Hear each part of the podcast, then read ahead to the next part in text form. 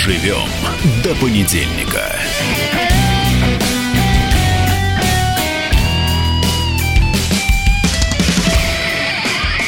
Продолжаем наш утренний понедельник с Валентином Алфимовым э, и обсуждаем Максим Шевченко здесь события. рядом со мной. Да, Да, я с вами. Вот я не могу удержаться, не процитирую. Владимир пишет. Егор Жуков в США, продолжаем предыдущую тему, да, светил реальные 20 лет.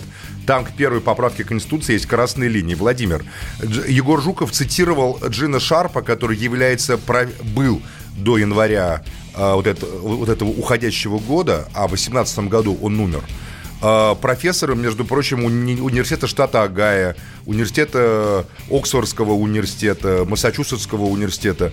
Вы знаете, за э, цитирование профессоров уни- университетов США в тюрьму не бросают, как и в России, надеюсь, тоже.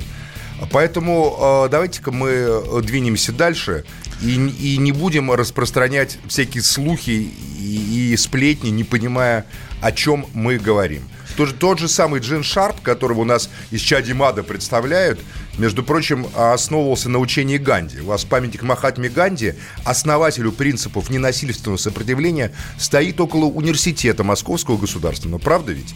Правда. Там неподалеку, в начале, значит, Мичуринского проспекта. Поэтому, э, мне кажется, в головах тут все перепуталось, понимаете? Когда мы хотим быть за власть, мы можем отрицать что угодно. Даже Льва Толстого можем как бы отрицать с его, как говорится, э, принципами э, там любви, все прощения и так далее. Но есть объективная реальность, этическая реальность и человеческая реальность. Несправедливость требует сопротивления.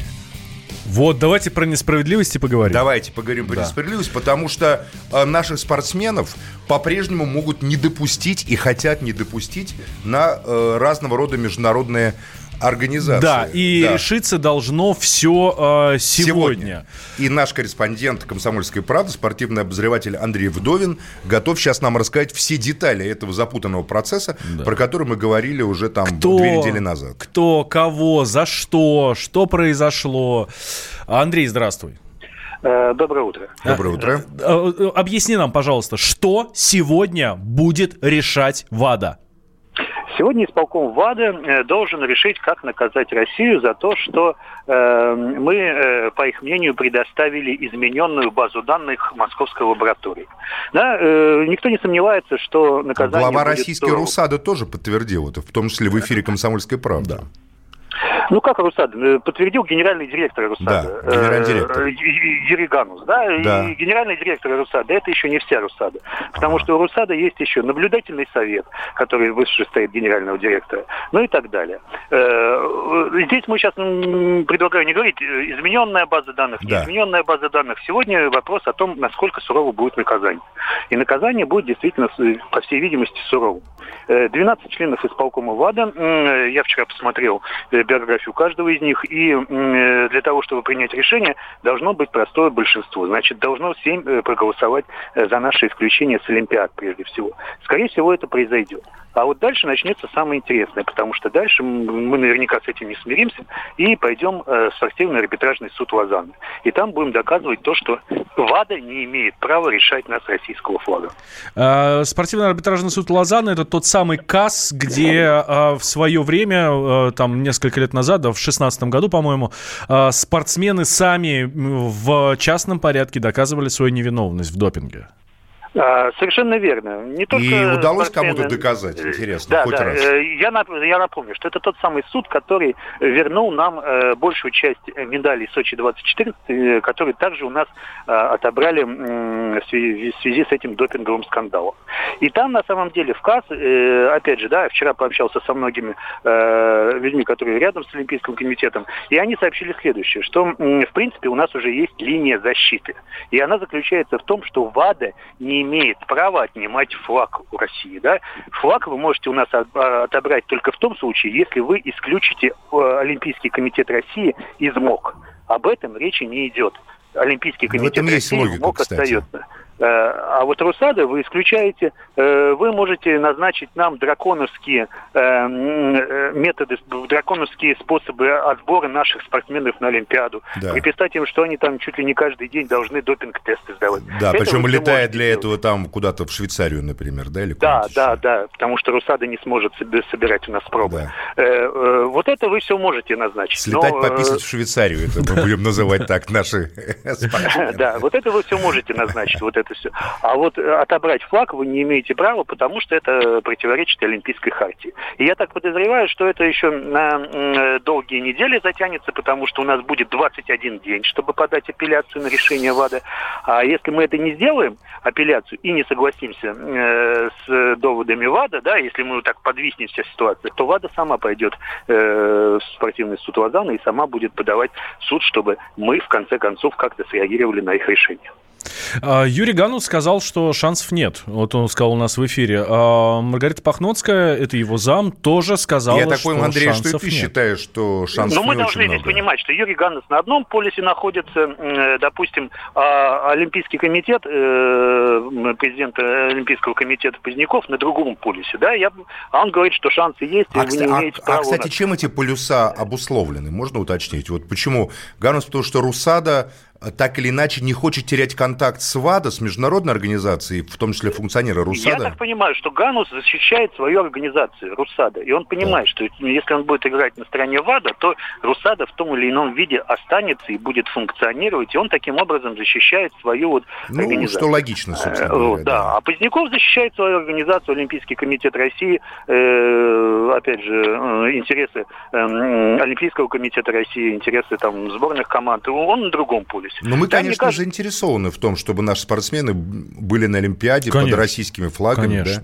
Да? конечно, И... конечно, мы заинтересованы, но я подозреваю, что истина где-то посередине, как всегда бывает в таких э, случаях, да, что действительно э, там, ну, оставим эти э, полемику вокруг базы, да, там тоже мутная достаточно история, э, ну, скорее всего, действительно измененную передали. Ну, может ли ВАДА наказать э, Россий, Олимпийский комитет России, отняв у него флаг России, это, конечно, огромный-огромный вопрос, который будет а э, кто суде может наказать тех, кто изменил эту базу? Задам просто простой вопрос, который вертится на языке. И будут ли они наказаны? Да, То есть кто-то изменил базу, исходя из каких-то соображений, явно заведомо нарушающих э, там, по крайней мере, какие-то международные законы там или правила, или нормы, наносящие ущерб Российской Федерации, но мы до сих пор говорим про то, что это какое-то вот кентерберийское, там, кентервильское привидение пришло и изменило базу. Как бы так вот, делаем а это, по а это как раз, да. А это как раз предмет расследования, потому что э, российская сторона заявляет, ребята, базу изменили э, те ребята, которые улетели вместе с Родченковым в Америку, и потом из Америки туда залазили и что-то там мухлевали. Э, э, То есть говорит, кибер, да нет, кибершпионы. Да, да, да, да. А ВАДА говорит, что нет, ребята, у вас в Следственном комитете лежала эта база, и там тоже кто-то э, вплоть до самого последнего момента тоже там что-то мухлевал. Но что самое интересное, да, почему история мутная, да, нам не говорят, что это были за изменения. Нам не говорят, каких спортсменов это касалось, какие именно файлы меняли. А нам не говорят, произошло. это не здесь, не там? Или не там здесь, говорят, там, а здесь просто не, не транслируют? Еще, еще не говорят ни здесь, ни там. Они говорят, что сначала примет исполком ВАДА э, решение, а потом уже мы будем э, либо обнародовать эту информацию, или не обнародовать эту информацию. То есть мы не понимаем конкретно, ради какого Иванова э, Ивана Ивановича, да, вот это все совершалось. Кто были эти конкретные спортсмены, которые э, могли извлечь из этого выгоду. Да, а пока этого неизвестно, ну, по-моему, бесполезно говорить а, о том, кому это было выгодно.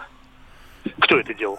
Да, в общем, дело запутанное. Кто бы думал, что спорт, который начинался когда-то из спортивного движения Пьером де Кубертеном, основателем олимпийского движения, как там движение быстрее, сильнее, выше, значит, двигаться, прыгать и так далее, да, для развития физической культуры, для оздоровления человечества, превратиться в такой отвратительный какой-то комок страстей, финансовых интересов, денег, подлогов, действий спецслужб и так далее. Смотришь вот фотографии с первых Олимпиад, где такие дамы в платьях, в шляпках играют там в теннис, понимаешь, разыгрывая олимпийское золото. И думаешь, какие же теперь кипят страсти, и эти страсти э, затрагивают в невключенные включаются президенты, в них включаются спецслужбы, в них включаются какие-то непонятные мафиози, там крутятся триллионы. О, спорт, ты уже не просто мир – ты просто э, человечество со всеми его страстями и пороками. Соединились все эти, как говорится, аспекты жизни. Да, это правда. Андрей, спасибо большое. Спасибо большое, Андрей. Андрей Вдовин, спортивный обозреватель «Комсомольской правды», был э, с нами на связи. Ну, а, а ты вот, Валентин, смотришь Олимпиаду? Да, ты, конечно. Вот, ты прям да, я слежу. Ну, не то, чтобы я вот целенаправленно сажусь, включаю и так далее. Я просто включаю телевизор, и если там показывают Олимпиаду, причем совершенно неважно, какой вид спорта, я обязательно смотрю, обязательно болею. В советском детстве я помню, моем, когда не было этих пультов, и телевизоры переключались, вот надо было вот так встать и переключить, под Олимпиаду, которая была вот там когда-нибудь там в каком 76-м году, например, или 80-м, очень всегда хотелось заболеть, и мы подгадывали тем, чтобы простудиться, чтобы валяться дома, мама там кофе что-нибудь делает или такое, а, а ты лежишь в постели с температурой 37 и 6 и смотришь, как там лыжники или биатлонисты или бобслеисты какие-нибудь, значит, э, состязаются. Потому что, а особенно когда это было за океаном, там вот в 80-м году, по-моему, в, в Лейк-Плейсе это была Олимпиада, то как бы утром раз шли такие, значит, угу. трансляции. И поэтому для меня вот Олимпиада связана с таким детским э, легким кашлем, легкой температурой, теплом, мамой на кухне, вот эти трансляции. С тех, с тех пор, правда, я никогда не смотрел никаких трансляций олимпийских. Ну, так бывает. Надеюсь, мы вернемся к этому, и наши спортсмены будут на Олимпиаде. Да, обязательно будем болеть за них. Давайте, друзья, не переключайтесь. Через пару минут мы продолжим. Максим Шевченко, Валентин Алфимов. Живем до понедельника. Иркутск. 91,5. Воронеж. 97,7. Краснодар. 91,0. Тюмень. 99,6. Анапа. 89,5. Владимир. 104,3. Барнаул. 106,8. Екатеринбург. 92,3. Санкт-Петербург. 92,0. Москва 97,2. 97,2. Радио «Комсомольская правда». «Комсомольская правда». Слушает вся страна. Слушает вся страна. Доживем до понедельника. Продолжаем э, тему общественных э, событий, событий в области культуры. Вот у нас такое событие еще одно. Э, какой-то режиссер, как он э, сам определил отношение к себе высокого чиновника, именно полпреда Северо-Западного округа э, при президенте, Александр Сакуров, ну какой-то Сакуров, на мой взгляд, один из величайших режиссеров современности, э, творящих на русском языке и снявших ряд фильмов вот про японского императора. Ты смотрел фильм Сакурова про то, как император Хирохита отрекается, как бы, чтобы сохранить Японию во время поражения от американцев в 1945 году, подписывает манифест о, о своей небожественности. Нет. Великолепное, просто потрясающее художественное кино, просто тончайшее и по деталям, и по режиссерской работе и так далее. Не говоришь про то, что в 80-е годы Александр Николаевич Сакуров со своим скорбным бесчувствием или вот эти, значит, по братьям Стругацким там интерпретированы его фильмы, вот такое авангардное э, съемка, авангардный монтаж там и так далее. Мы ходили специально вот в кинотеатр «Баррикады», там или в «Пламя», где вот шли э, «Пламя» на площади Восстания. Ваше поколение, вы не помните этот кинотеатр. Напротив метро «Баррикадный» в высотном здании в цокольном этаже был кинотеатр «Пламя». И там шли там такие, как Тарковский, Сакуров. Я помню, мы убегали там с лекций и э, чтобы специально посмотреть фильмы Сакурова. Вот Александр Николаевич Сакуров, между прочим, член уже упоминавшегося Совета при президенте Российской Федерации по развитию гражданского общества и правам человека, известного в народе как СПЧ, э, решил встретиться с полномочным представителем президента в Северо-Западном округе Александром Гуцаном. И дальше Александр Николаевич был настолько шокирован этой встречей, что высказался в таком несколько художественном образном стиле и описал ее совершенно драматической такой коллизией. Он хотел прояснить ситуацию вокруг Шииса, вокруг мусорного полигона, против которого идут мусорные протесты огромные. Вот в Котласе недавно был огромный, говорят, десятитысячный там протест против завоза мусора. В Сыктывкаре я участвовал в шеститысячной демонстрации, значит, митинге, который был в мороз 25-градусный. В Архангельске огромные протесты. ШИ стал неким таким нарицательным образом. А Сакуров, который сам оттуда родом, вот с этих мест, да, он, значит, ну и, и вообще русский север, это бесконечный такой источник вдохновения для любого кинорежиссера, документалиста или художественного. Это вычек да там текущие, знаешь, такие угу. краски, небо, ну и все такой свет, который особенно в белые ночи долго там висит такой, то, что называется режим, да, на языке там сценаристов и фотографов. Бывает такой момент, когда солнце как бы и не заходит, и заходит, особенно летом. И вот он решил встретиться, выяснить, а что происходит, и возможно ли какие-то иные значит, э, варианты всего этого дела. У нас, кажется, есть синхрон с Ахуровым. Да, мы, мы дозвонились до... Александра Николаевича. Да, да, до Александра Николаевича. А вот он говорит, что он встречался не только с полпредом, но да. и с жителями Архангельска. И, кстати, говорит, говорил, что не, не только про ШИЕС. Да. Я разговаривал не только с полпредом, в общем, очень неудачно, но и с жителями Архангельска. Разговариваем, обсуждаем не только вопрос ШИЭС, но и вообще по теме вообще развития, преодоления трудностей и коммуникативных, и экономических этого э, серьезного северного региона. Там целый узел проблем. Я собирался обсуждать еще шесть или семь вопросов, но поскольку все это сразу приобрело конфликтный характер, к моему сожалению, обсуждать остальные вопросы было уже просто бессмысленно кто я такой для него? Ну, я кто я такой для него? Когда еще он не знал, но я сказал, что я пришел к вам, потому что у меня есть целый ряд вопросов в связи с э, предстоящим советом по заседанию Совета по правам человека, где у меня будет выступление, есть целый ряд вопросов, но мне показалось, что, что одно только название этого Совета по правам человека резко подняло температуру тела моего уважаемого собеседника. Стало, в общем, понятно, что все чиновники в стране просто ненавидят, просто целый ряд и подобных каких-то инициатив президента, этих советов. Они просто не хотят слышать о них даже, не хотят реагировать на это. Ну, в общем, это такой, на мой взгляд, абсолютно очевидный кризис государственно-бюрократический. Вот, вот я бы так сказал. Вот я еще процитирую Александра Николаевича, он, а, он был так потрясен этой встречей, он сказал, к сожалению, ни на один вопрос я не получил ответа. Разговор проходил в атмосфере враждебности, высокомерия со стороны государственного чиновника. Никогда ранее я не встречался с начальствующим господином, столь враждебно, высокомерно настроенным по отношению к своему соотечественнику и по отношению к людям и гражданам вообще. А, вот ты знаешь, я тебе честно скажу, что я много, когда был членом Совета по правам мы много ездили по стране, и, а, конечно, все от нас все к нам относились, большие начальники, ну, несмотря на то, что Михаил Александрович Федотов, который до совета возглавлял, как говорится, он опытнейший дипломат и переговорщик и так далее, всегда пытался выстроить такую ситуацию, как бы разговоров. Ну, как такой странствующему такому цирку Шапито, таких, э, таких забавных интеллигентов, значит, там каких-то журналистов, э, которые в целом э, уходят, что-то выясняют, выискивают, там, Э, фиксируют, разговаривают с гражданами, но по итогам этих бесед, как говорится, не очень много бывает каких-то результатов.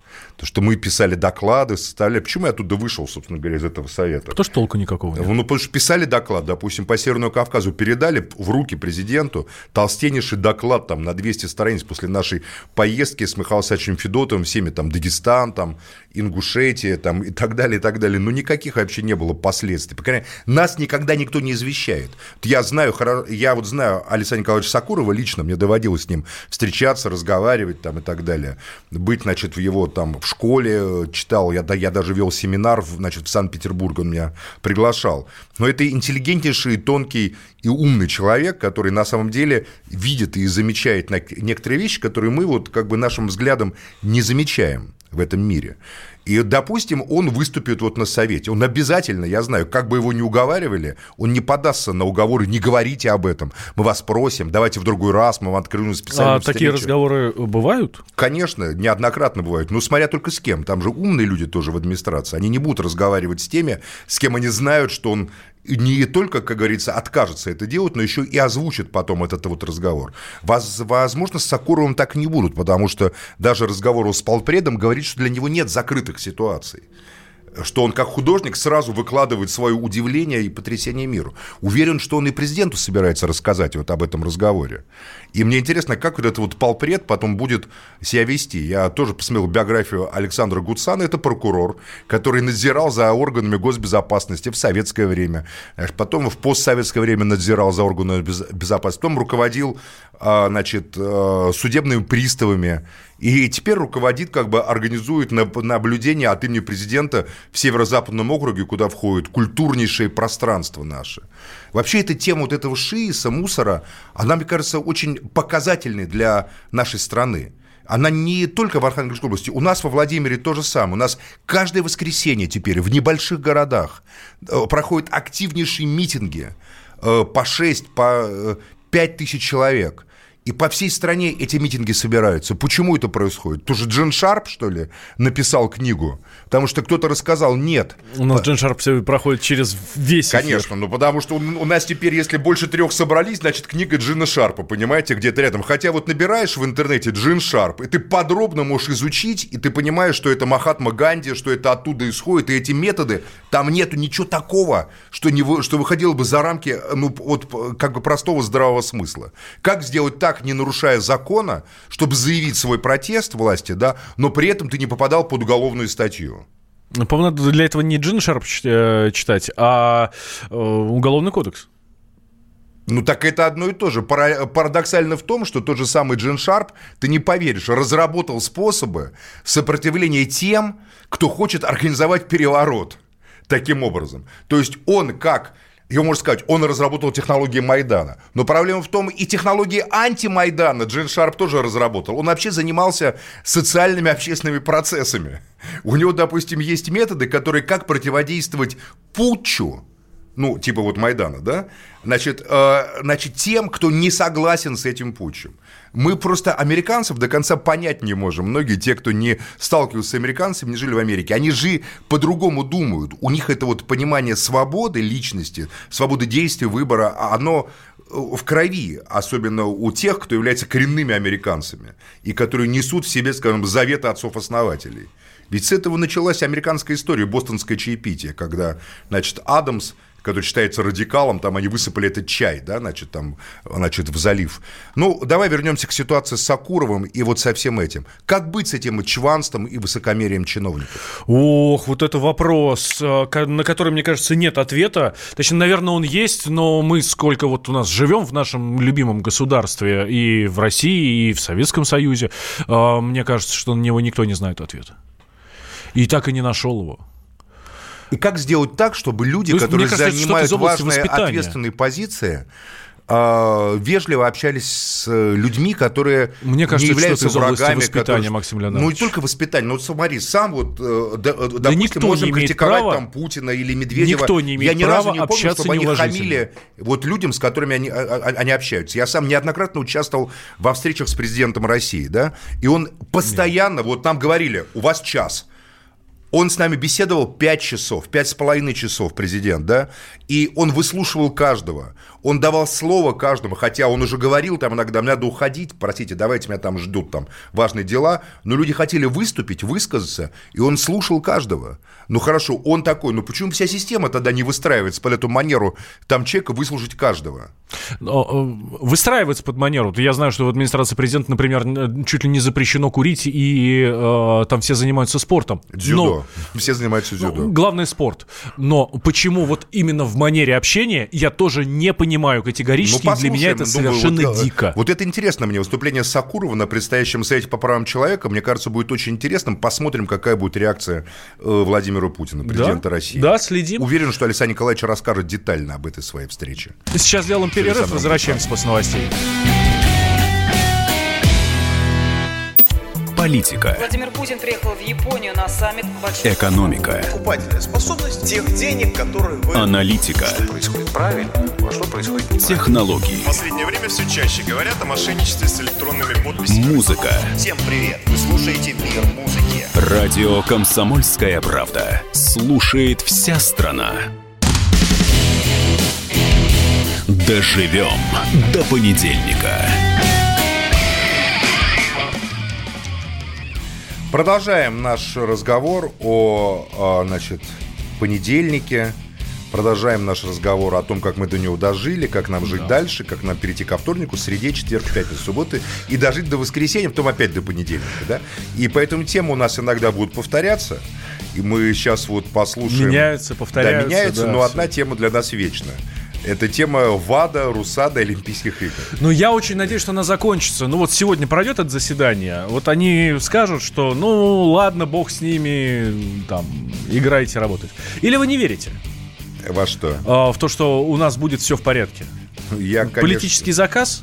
А, ну, я считаю, что политический заказ со всех сторон. Еще раз говорю, спор- спорт превратился из состязания просто людей талантливых, которые наделены какими-то способностями и вложили в развитие этих способностей свою юность, молодость и так далее, в состязание амбиций государств, там, крупных корпораций, денег и тому подобное. Спортсмены, которые выступали когда-то как э, представители человеческого рода, рода человеческого, я бы так даже сказал, да, какие тут вот наилучшие, там, не знаю, самые красивые, самые прыгучие, самые там быстрые, превратились, на мой взгляд, в рабов больших денег и большой политики. Поэтому я бы сказал, что современное спортивное движение заслуживает того, чтобы спортсмены опять получили свободу, были освобождены от э, того, чего они стали заложниками. Ой, Ведь я- в частности с теми же самыми гормонами или там с теми же самыми препаратами. Ведь я знаю, что многих заставляют это колоть. Это условие попадания в определенную команду. Тебе приходят, там дают, как говорится, ампулы, говорят, если ты не примешь, ты просто здесь не будешь как бы принимать в этом участие. Почему? Потому что где-то кто-то или богатей, или кто-то еще поставил задачу. Мы вас вкладываем деньги, э, на вас там надеется партия, страна, там, я не знаю, народ, поэтому вы должны вот кровь из носу принять вот это все и э, даже, как говорится, победить, а то вам будет плохо. Ну, Максим Леонидович, мне кажется, не согласится с вами Светлана А Журова. вот я со Светланой Журовой как раз очень хочу поговорить. Это олимпийская чемпионка, первый заместитель председателя Госдумы государственного А, председателя комитета Госдумы по международным делам. Но в данном случае меня Светлана интересует именно как замечательная спортсменка, которая, мы прекрасно помним, как она выиграла свои золотые медали. Светлана, доброе утро. Да, за которым мы Да, все болели. доброе утро. Здравствуйте. Да, доброе утро. Надеюсь, что вечер у нас будет таким же добрым. А вот Ну, а вы я верите, прав что в оценке, в оценке того, во что превращены спортсмены. Вот вы слышали сейчас я мое слышала, высказывание? Да, я слышала ваше выступление, э, согласна с первой частью, в том смысле, что действительно а, ряд и стран, наверное, и на- на- на- наций, ну, уже давно относятся к спорту так, и, наверное, это было... Причем Пьер де Кубертен первоначально не ставил такие цели, он ставил цель, там, как вот абсолютно правильно, гармоничное Да, человек, развитие да, человека. ум, ум, причем, помните, да, даже разыгрывались медали не только в спорте, но и в архитектуре, в творчестве и так далее. То есть, как бы вот на Олимпиада это не только спорт, это вообще гармоничный человек. А, и такое совершенство человеческого рода, да, вот чтобы вот такие спортсмены, атлеты, они были примером, они были э, всем а, для людей, э, которые, например, там не могут этого, но вот восхищаются и не хотят немножко к ним стремятся.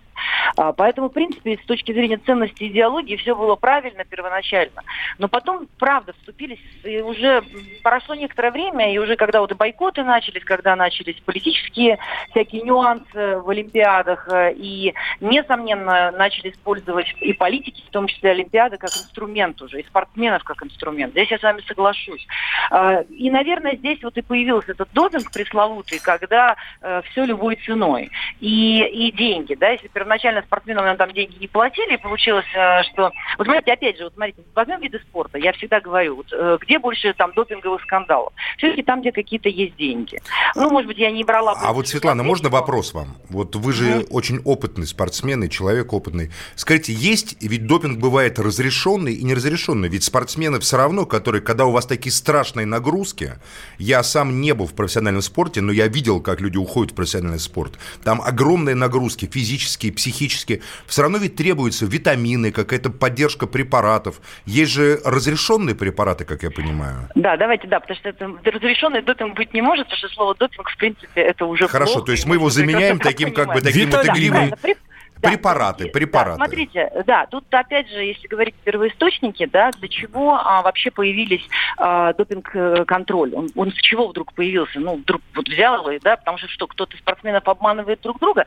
Нет, потому что, э, ну, ученые, врачи просто запаниковали, увидя, что там спортсмены начали умирать даже, в том числе от передозировки каких-то препаратов, которые, э, улучшая их э, результат, приводит еще и к ухудшению значительного их здоровья. Поэтому те, э, вроде, казалось бы, препараты, которые должны улучшать здоровье спортсмена, улучшать здоровье и помогать ему справляться с нагрузками, это одно дело. А допинг для улучшения результата и ухудшения своего здоровья, ну те же гормоны, анаболики, психостимуляторы, ну они ничего хорошего принести точно организму не могут. Несомненно, они были первоначально запрещены, запрещены сейчас, но выяснилось, что есть там побочные эффекты. Ну, например, да, ряд препаратов, которые так или иначе влияют позитивно на организм, но зато их а, а, спектральный анализ показывает то, что он закрывает, например, следы а, всех анаболиков. Значит, этот препарат становится уже включенным в тот же этот список более 50 То есть давайте препаратов. мы изначально скажем, что борьба с допингом – это защита самого спортсмена, его здоровья, которого превращают, да, спортсмены да. превращают в машину для достижения результата, Да, вот за который он я- должен заплатить своим здоровьем, а часто и жизнью. Сто процентов. Вот здесь и препараты, и их классификация, э, вот именно этих препаратов неприемлемы вообще. То есть я считаю, что это ну, преступление, да, особенно детям. Вот это сразу еще детям это вообще преступление. Поэтому в этом смысле. Но, например, лечение от травм, ну как здесь быть? Ты же все равно их получаешь так или иначе. И ты принимаешь препараты, в состав которых в не- в небольших дозах входят, кстати, компоненты, которые, если принять в больших дозах, ну, они вот как раз и оказывают отрицательный эффект. Но и маленькая доза, и большая очень тяжело определяется. То есть вот здесь появляются всем известные терапевтические исключения и разрешения. И получается, что вот этот обман, где эта грань, где спортсмен действительно по-настоящему лечился и принимал там в малых дозах, и где все-таки он это обманывает всех, продолжает обманывать, А скажите, пожалуйста, справкой. Светлана, а вам когда-нибудь предлагали принять допинг? Вы знаете, я, мне просто повезло. Я родилась и появилась уже в команде тогда, когда это не было приемлемо вообще. И вы помните историю с конькобежным спортом. Ну, слава богу, кстати, наверное, что у нас случилось. А, Да-да-да. Мы были только за границей. Мы тренировались за границей. Я вообще допинг в России практически не проходила с 90-го года. А за границей с этим жестче, да? Нет, просто э, вот эта вот э, история, что ты убежишь, спрячешься, что-нибудь съев, не работает. Потому что почему-то... А здесь работает? Нет, смотрите, а, у каждой страны, когда спортсмены сидят в стране и у них есть э, своя там какая-то типа лаборатория, как говорят, наверное, шанс скрыться есть больше. Поэтому почему, например, я понимаю прекрасно Позднякова, который сейчас говорит, ребят, мы уже вообще не проходим в России допинг, нас уже давно всех спортсменов, уже современных, вот э, наших российских сейчас, они все проходят за рубежом. Их э, анализируют э, лаборатории, ну, чтобы не было даже уже предвзятости здесь. Мы говорим про доисторические времена, да, которые там были, не знаю, там в 80-х, 90-х, когда весь мир прятался как мог э, и уходил там, наверное, от каких-то комиссаров, да, которые тогда только, кстати, начинали работать. То сейчас, вот то, что даже вы сказали, там, дать ампулу и спортсмена заставить, я не знаю таких. Хорошо, Ну, а, правда, я- а откуда тогда у нас все проблемы сейчас с ВАДА? У Русады проблемы с ВАДой, если у нас, ну, даже по вашим словам, не должно быть ничего. Вы знаете, смотрите, у нас я абсолютно точно не должно быть государственного подхода, и его не может быть. Ну, говорю, опять же, я всегда говорила, что мир сейчас гаджетов, э, информаторов и так далее, это достаточно странно. Но каждый, ну, там, отдельно взятый человек, вот и спортсмен, и тренер могут принять решение, а давай обманем, а давай попробуем. Как у нас, так и за рубежом, где угодно. То есть э, я абсолютно уверена, что принятие решения спортсмена принимать допинг или нет, а которого поймали в итоге на использовании допинга, это его личное решение. Он хотел заработать денег, у него, не знаю, там появились спонсоры, у него еще что-то. То есть, а дальше уже вопрос вот манипуляции и дальше политика и все остальное, да, потому что вы вот вы там, не знаю, может быть, жестко надо было еще пресекать. Надо было дополнительно к той дисквалификации, которую еще дисквалифицировать. Например, вы знаете, я сейчас э, читала статью э, буквально недавно, зам э, руководителя Русады говорила о том, что э, ну, там, информаторы всячески сигнализируют о допущенных на соревнованиях дисквалифицированных спортсменов. Ну, это возмущает, да, там они там под разными именами, еще как-то пытаются, значит, пока, чтобы не растренироваться полностью, пока отбывая дисквалификацию, они пытаются участвовать в соревнованиях. Вот, э, вот, вот, вот это все, я понимаю, что э, раздражает и не нравится, вот, ну, понятно, что никакой Ваде это не понравится, и никакому там Моку это точно не понравится. Поэтому вот мы сами где-то допускаем вот такие вещи и, несомненно, вызывая бурю э, негативных эмоций. Но, кстати, знаете, вот я не знаю, слышали вы или нет, сейчас э, ряд спортивных федераций, вот мы тоже на, э, на нашем президиуме, на исполкоме э, Федерации спорта слепых, например, приняли решение э, дополнить нашей федерации положение, устав, тем, что теперь на спортивные соревнования всероссийского уровня, даже детские, э, люди, э, спортсмены должны приезжать помимо страховки на руках, да, там и со всеми документами на мандатную да? комиссию. Нет, они должны приехать с сертификатом о прохождении онлайн-тестирования в э, вот это правил антидопинга. Светлана, а вот короткий, короткий вопрос, у нас сейчас будет перерыв скоро. Скажите, может ли спорт вернуться из этой бесконечной грязи химических э, препаратов в обычную нормальную э, пространство состязания красивых, э, спортивных, там, не знаю, физически развитых людей? уже спорт может очиститься от всего вот этого, или это уже невозможно? Уже коммерциализация и политизация так глубоко затронула спорт, что его природа иск- и искажена необратимо. Ну, мне хочется верить, конечно, в лучшее всегда, и хочется, чтобы та же ВАДА относилась равно ко всем. Да? Не было предвзятости к одной стране в, э, в угоду сейчас чего-то показать всем остальным. Вот эти показательные порки, которые сейчас получаются. В принципе, это запугивание всех остальных России на всякий случай, чтобы все понимали, что они будут следующими, ну, к примеру. Поэтому в этом отношении э, мне хотелось, чтобы все-таки... Будем надеяться, что все будет у нас хорошо сегодня вечером, да. да, или потом в будущем. Доживем до понедельника.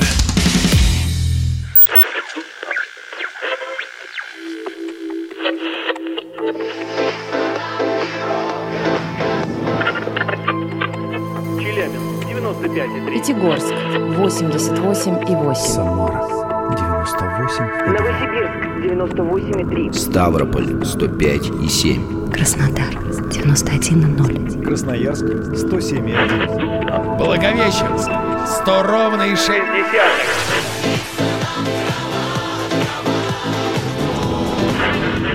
Санкт-Петербург, 92,0. Москва, 97,2.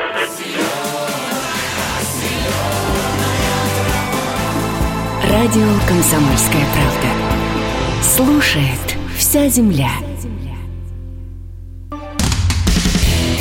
Доживем до понедельника.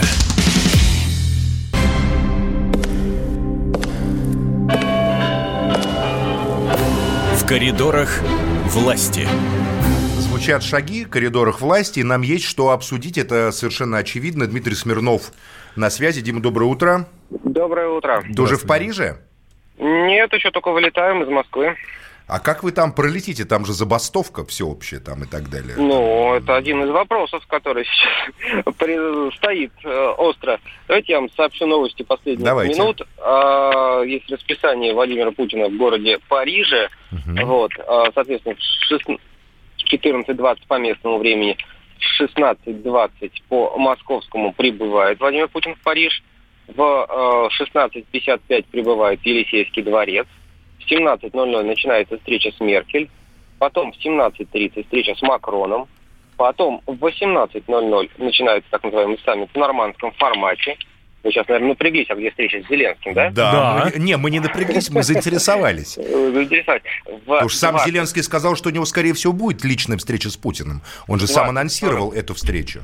В 20.45 у нас запланирована пресс-конференция четырех лидеров. И в 21.30 по московскому времени, отдельно уже после саммита, беседа с В.А. Зеленским. Беседа, не встреча, а беседа. Да, Елисейский дворец, зал адъютантов.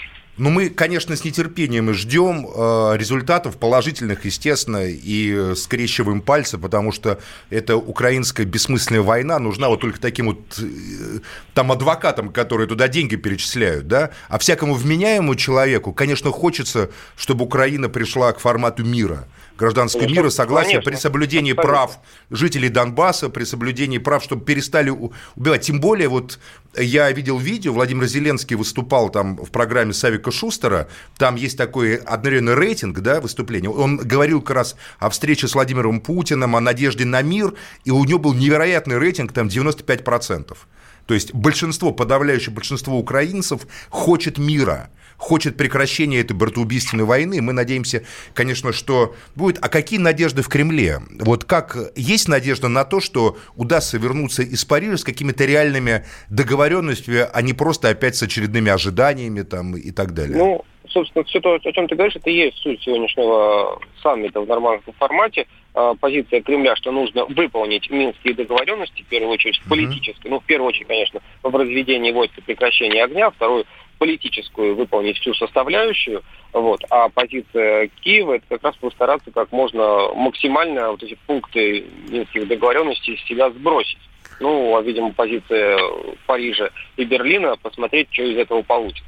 Но при всем при этом, вот в преддверии саммита Владимир Путин высказывался о Зеленском достаточно, я бы сказал, уважительно и комплиментарно. То есть, Ну, это, так. это его, скажем так, традиционная позиция, да, я не слышал, честно говоря, чтобы он про кого-то говорил совсем плохо или какие-то негативно, тем более ну, перед такими встречами и э, с такими ставками. То есть Конечно, можно сказать, что сам президент России тоже ожидает положительного результата. Ну, я, я полагаю, что он на это надеется. Хорошо, а теперь поговорим о том, что было в субботу в Сочи. В субботу в Сочи, конечно, там продавали шаурму, там играли Чурчхелу, Чурчхелу, но вместе с тем э, встречался Вла- Владимир Путин с Александром Лукашенко. И а, встречались они 6 часов, правильно, да, Дмитрий? Да, да, ну да, так и есть, в принципе. И? Через 6 часов он... в- И... Мы все замерли. па- Паузу еще в две недели. То есть никаких решений, никаких договоренностей не достигнуто, потому что есть буквально диаметрально противоположные комментарии по поводу Союза России и Украины. Э, В смысле России и Беларуси, извиняюсь. Кто-то говорит, что э, этот союз э, как бы стал нереальным после этих переговоров, а кто-то говорит, что наоборот мы сделали огромный шаг навстречу подписанию, там, оформлению единого государства. Как вот, э, что там в кулуарах, в коридорах говорят на эту тему, в В коридорах данном власти? случае там вот в коридорах сильно сомневаюсь, что вообще возможно какое-то единое государство, нужно ли оно, по крайней мере, на нынешнем этапе, да. А, то, что говорил, например, министр энергетики Орешкин, потому что министр а, Минэкономразвития Орешкин, выйдя, ему доверили озвучить вот тут минуту журналистам э, краткое резюме шестичасовых переговоров, он сказал, что идет работа по сближению позиций.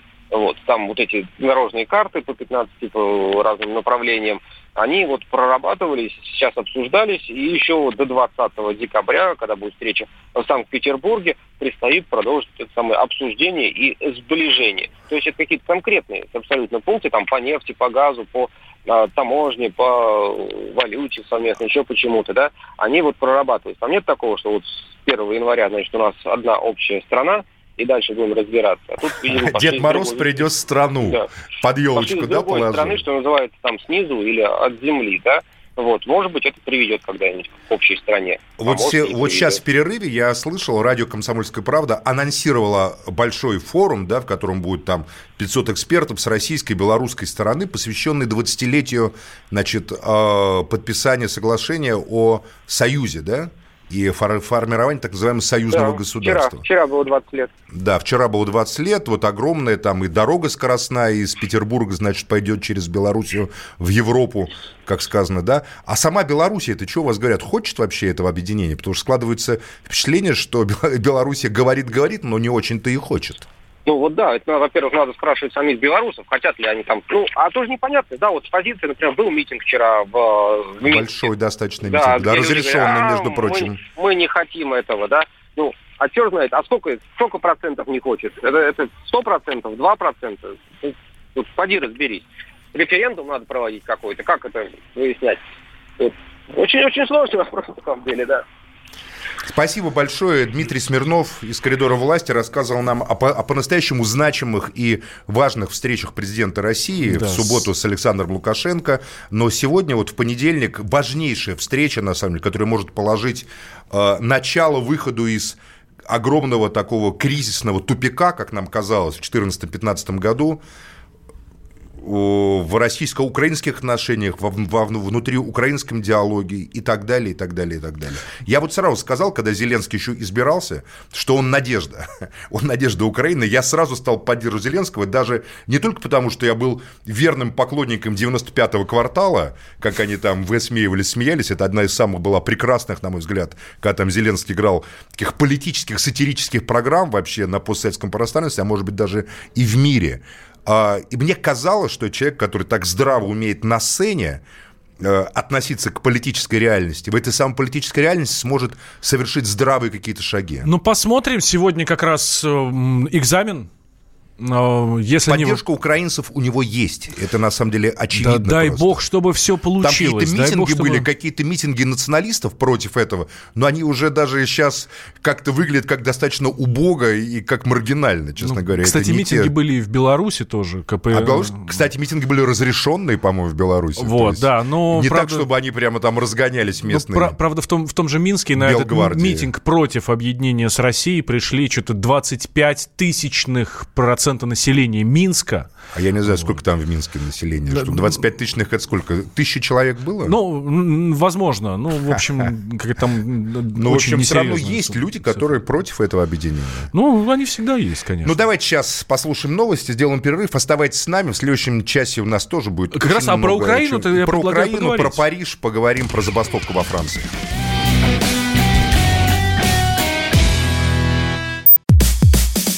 Мужчина и женщина. На каждый вопрос свое мнение. Говори, говори, что ты? Почему именно сейчас? Они в 14-м, когда начали Донецк и Луганск долбать так, что пух и перья летели. Так ты сейчас-то ему зачем этот вопрос задаешь? Я задаю вопрос. Тихо. Чш.